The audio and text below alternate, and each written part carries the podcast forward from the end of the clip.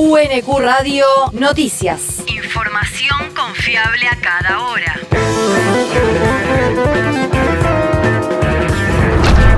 El clima.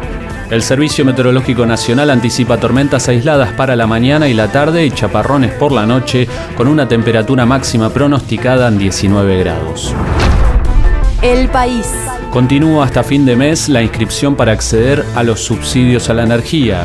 Desde hoy y hasta el domingo 31 de julio inclusive, los usuarios que aún no se inscribieron en el registro de acceso a los subsidios a la energía podrán completar el formulario de manera virtual con cualquier número de documento nacional de identidad. Santiago Gianotti, vicepresidente de Camesa y coordinador del sistema de segmentación, informó que más de 6 millones de hogares habían completado el trámite hasta el mediodía de ayer.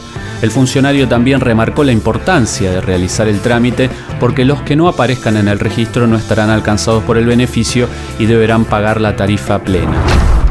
La región. La provincia abrió la inscripción para vacunar a bebés contra el coronavirus. El trámite para inscribir a niños y niñas de entre 6 meses y 2 años debe realizarse a través de la aplicación Vacunate PBA. Desde el Ministerio de Salud bonaerense también se anunció el lanzamiento de cobertura de niños y niñas de 3 y 4 años para darse el refuerzo después de los 4 meses de haber recibido la última dosis.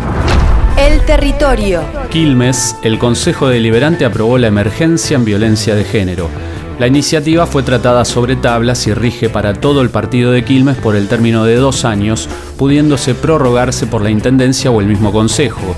La ordenanza aprobada contempla la creación del Observatorio de Violencia contra las Mujeres y Diversidades, que tendrá como función recabar información y monitorear políticas públicas, entre otras funciones.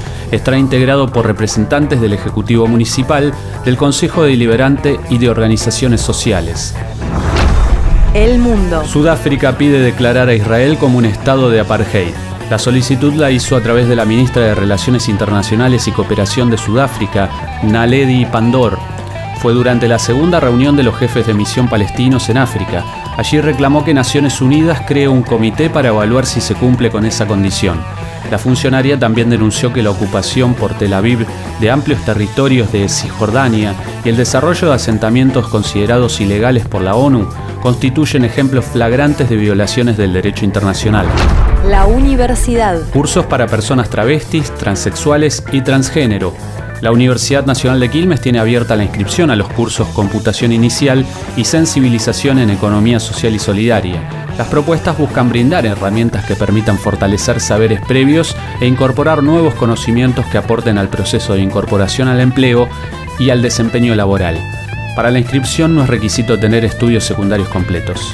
Más información en www.unq.edu.ar. El deporte. Fútbol juega Quilmes por la Primera Nacional. El cervecero enfrentará a Villa Dálmine desde las 15 en la ciudad de Campana. El técnico cervecero Walter Collete mantiene la misma formación que iba a disputar el partido con Belgrano de Córdoba el último sábado. UNQ Radio te mantiene informado.